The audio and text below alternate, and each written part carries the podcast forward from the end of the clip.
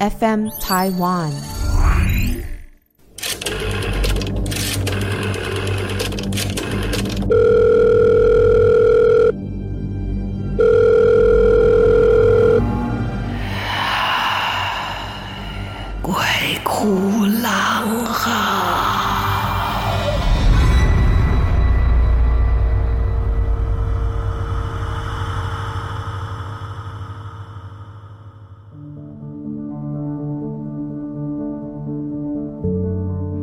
欢迎来到《鬼哭狼嚎》，我是郎祖筠。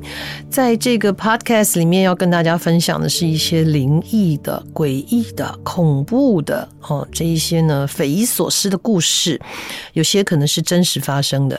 呃，我讲的大部分都是真实发生过的。如果你有好的故事，也可以在我的粉专留言跟我们分享，或是留言给我们的制作单位。那也欢迎大家呢，在听完故事，如果喜欢的话，或者有各种建议，可以到 Apple 的 Podcast 给我们呢评分哦，五星评分等着你哦。好，今天来讲讲大家都很熟悉的红衣小女孩。那红衣小女孩啊。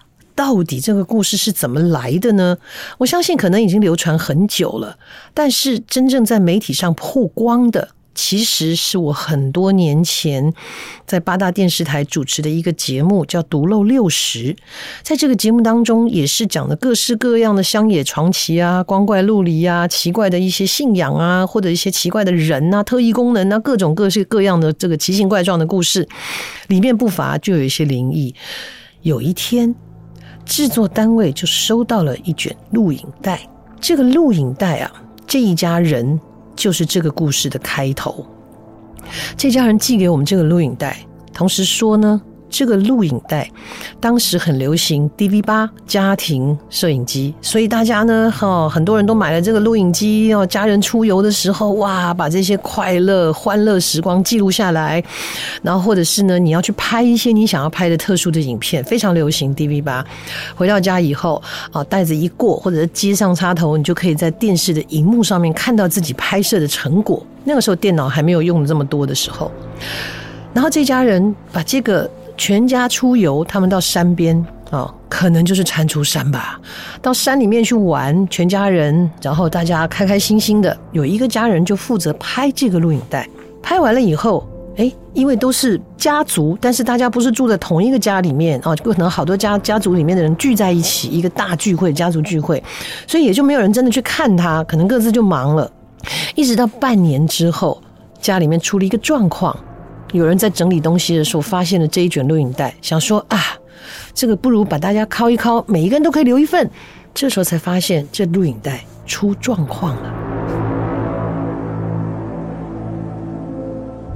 故事是这样的：这天人全家人出游，然后呢，走到了一个山边的路的时候，这家人呢就顺着这个山边小路一个一个的就经过了。负责录影的人是先走到了对面。手上拿着机器，开始从镜头一个一个家人走进来，然后就走成一列在那个山路上面。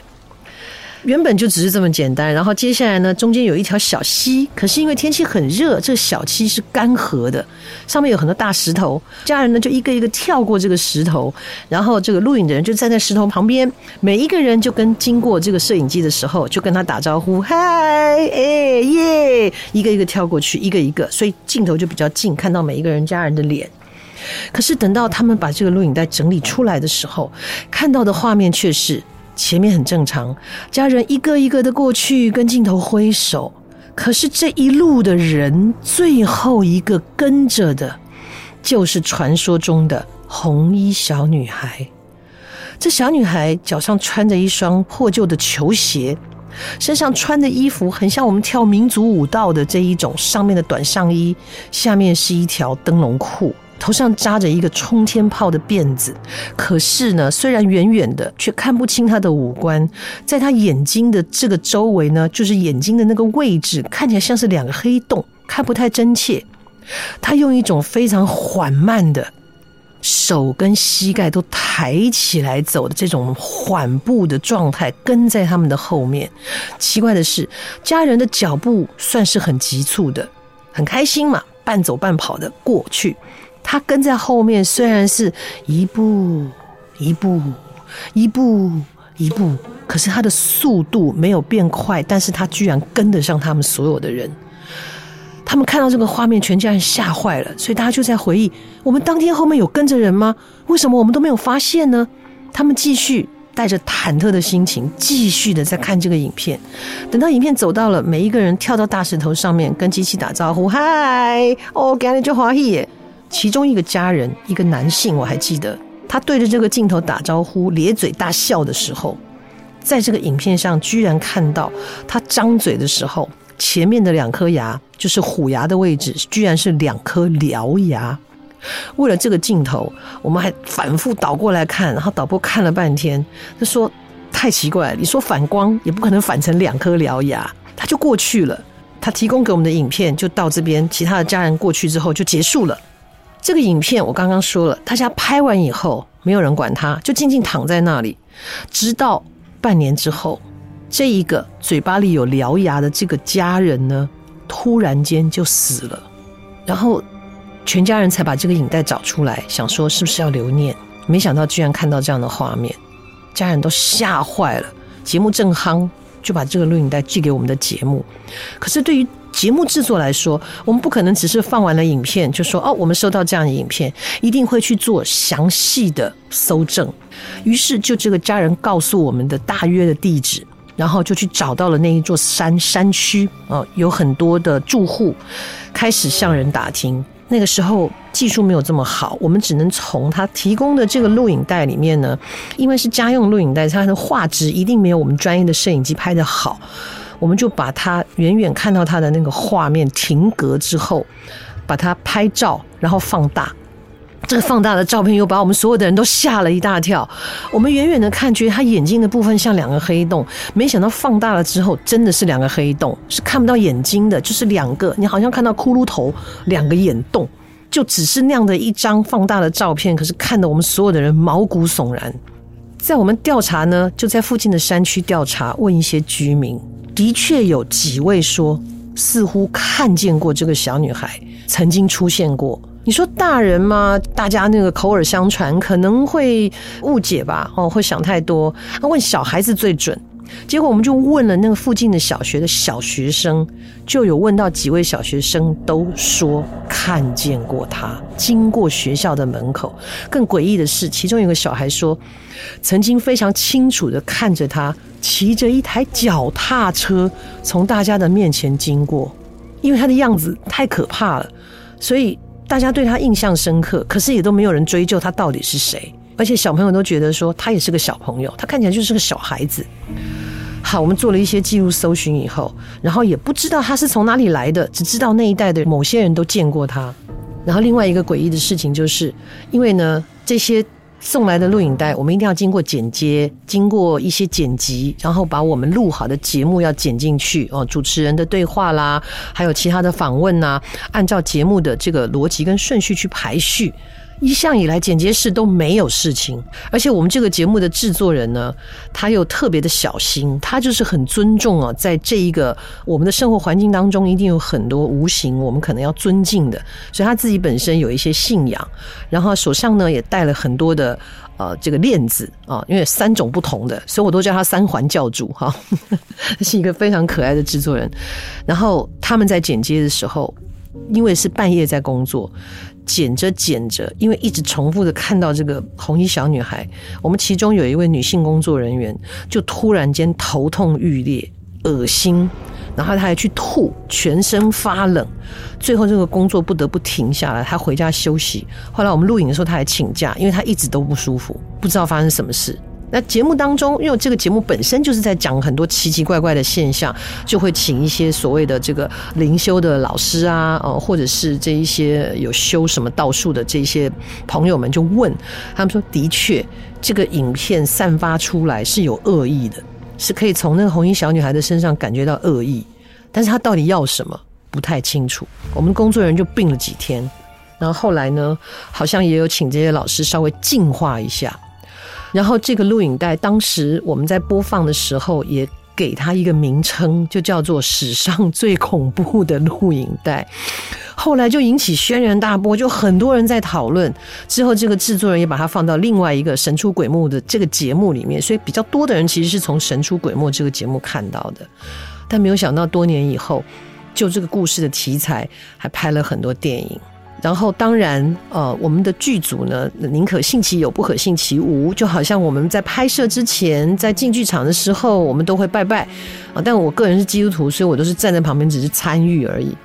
那在拍拍摄《红衣小女孩》的时候，这个剧组也请了我我认识的朋友，之前有提过基隆雷城坛的这个道长，去帮他们净化整个演出的场地，因为他们拍摄的场地本身那个废弃的房子也是有一些古古怪怪的，就说会有很多奇怪的东西在那里出没，而且呢，戏里面的小童星还直接就说。我看到那边、啊，一直有一个人在探头啊，可是他指的那边是半空中哦，一直有一个人探头在看大家哦，他直接说，大家吓坏了。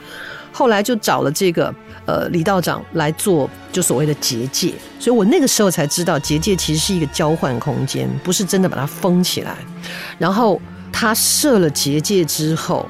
那个小孩又说：“哎，刚刚那个在半空中看到的那个偷看的人呢？他现在就在我们好似一个你知道空间的边上，好像在墙边一样。他说他想伸头，他伸不进来。然后大家就觉得说，还好我们有人少人来设结界，让大家的拍摄比较平安一点。起码那个地方被净化了，然后空间被转移了。哦，哎，其实。”你要知道，能够拍这一些所谓的恐怖片啊、鬼片啊、灵异片的人啊，然后大家都一定的为了那个氛围，都是在晚上拍啊。其实那个氛围是极恐怖的。我自己算是一个非常大胆的人，可是也曾经拍戏的时候，就是在山里面。然后你要知道，在那样的一个浓黑色的一个山里面。所有东西都看不清楚，你有再大的光源，你有再大这些灯光是怎么打，都没有办法把整片山打晕。所以反而是因为这些灯光架在那里，你再往深处去看的时候，你会觉得它更黑、更可怕。这个就是跟大家提一下，这个红衣小女孩最早出现在媒体，就是从以前我们在做的这个节目叫《独漏六十》。你想想看，如果。你带着你的摄影机出去拍摄，或是照相机，你拍到的现场没有东西，等到你回来冲回来的时候，却发生了一些事情，是不是很恐怖？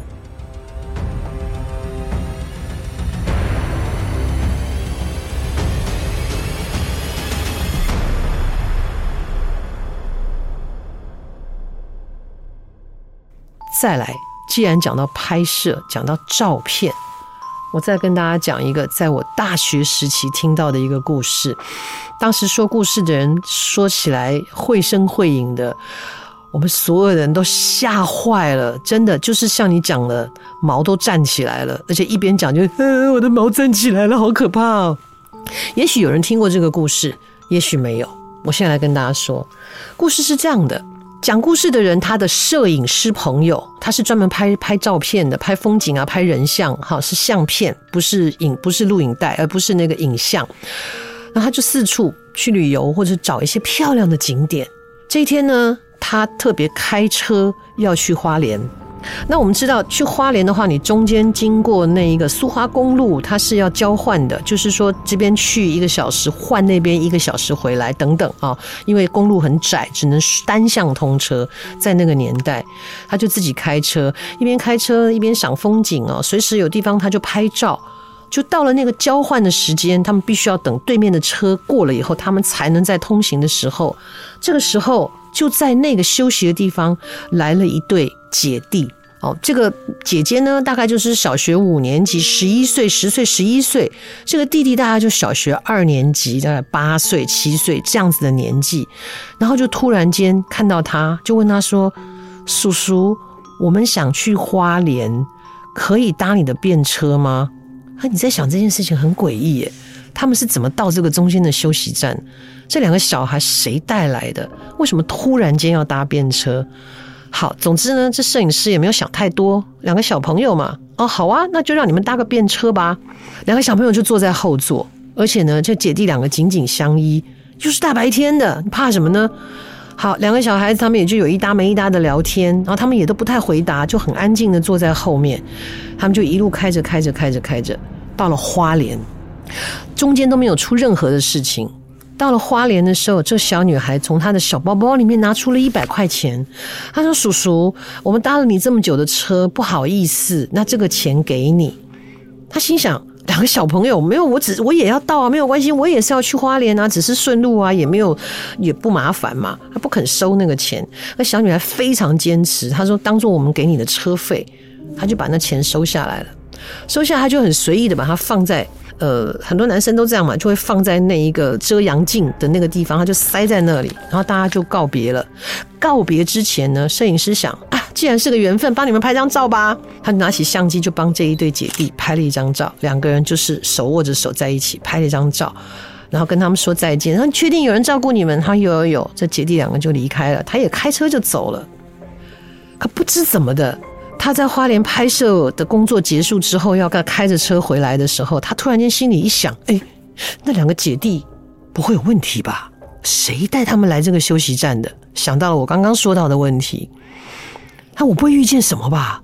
他心想，我收到的那个钱会不会是冥纸啊？他很紧张，赶紧开了车门以后，从那一个照后镜的板子上面把那个钱找出来，一看啊，还好，就是普通的钱，没有变成明子。他还善笑自己想太多，他就回家了。然后这件事情就这样过了，就是生活中当中一个小小的插曲。大概过了十年吧，因为他的工作室要搬家。然后他就找他的朋友来帮忙，因为以前不像现在电脑可以存档，那个年代很多照片都是要一张一张好好收藏的，包括他的底片都要仔细的放在那个防潮箱里面，怕它发霉，怕它坏掉。他就开始整理一系列的照片，那有一些用不着就开始扔掉。就找着找着找着，他突然间看这一张照片的时候，他的朋友看着这个摄影师的形容是，感觉他连头发都快站起来了。发生什么事呢？他跟他的朋友讲了他之前载了这一对姐弟的故事。当时载他们的时候，一个大概十岁、十一岁，一个大概七岁、八岁，两个姐弟站在一起。可是十年后，他看这张照片的时候，照片里的姐弟两个长大了，也就是说，一个看起来像二十岁，一个看起来像十七岁，两个脸上一样带着清淡的笑容看着他。这到底怎么回事？照片里面的姐弟长大了，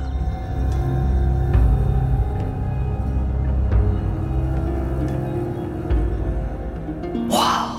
如果是你看到这样的照片，你会有什么感觉？好，这是今天跟大家分享的故事。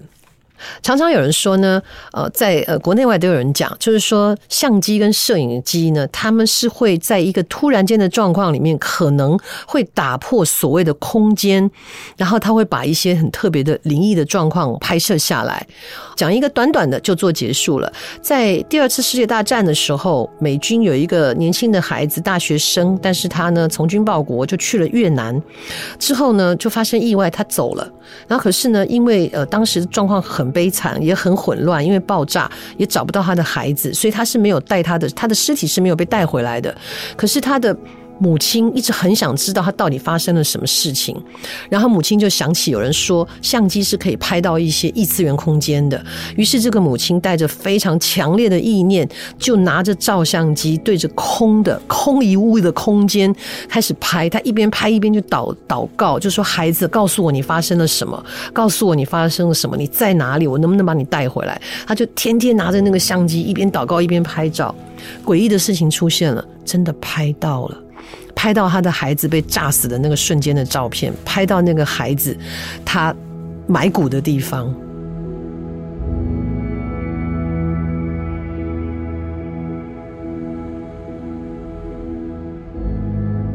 我们只能说母爱真的很强大。那至于是不是后来真的去了越南收尸呢？我们不得而知。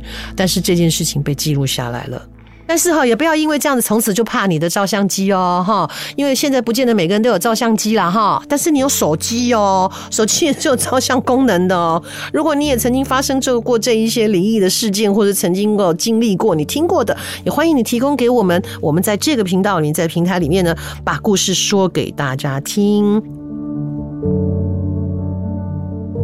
所以这个红衣小女孩到底是什么身份哦？是怨魂还是厉鬼，还是呢？其实就是我们台湾俗称的魔神仔哦。有人说是魔鬼的魔，有人说是毛发的毛，我好念起来的音是差不多的。魔神仔，它就是在山里面出现的一些精怪哦。那台湾说魔神仔，那有很多地方说是山魈啊，哦，山精啊，有各式各样的讲法。总之呢，我个人是觉得哦。这个天一黑哦，哈，很多东西看不清楚。那有的时候会是自己因为害怕所产生的一种呃幻想啊，你越想就越怕。那有的时候呢，就是真的，既然天黑了，地也不熟，路也不熟。灯也不亮，没事儿就别往这些黑不隆咚、黑漆漆的地方乱跑。而且这也是为了安全嘛。你看，就很多登山，有一个人就不告而别，然后跟大家说：“哎，我爬山去了。”也没人知道你爬到哪里去了。出了事也不会有人照应你，更不会有人知道你在哪里。所以呢，哦，到一些不熟或是比较危险的地方，最好还是成群结队，这样对自己的安全也会有保障，然后互相也会有照应。你不觉得这样很有道理吗？嗯。欢迎大家准时收听我们的鬼哭狼嚎。下一次要讲一些八字很轻的人可能会碰到的一些奇怪的事情。我们下次再见，记得到 Apple Podcast 给我们留言，给我们评分哦。谢谢大家，下次再见。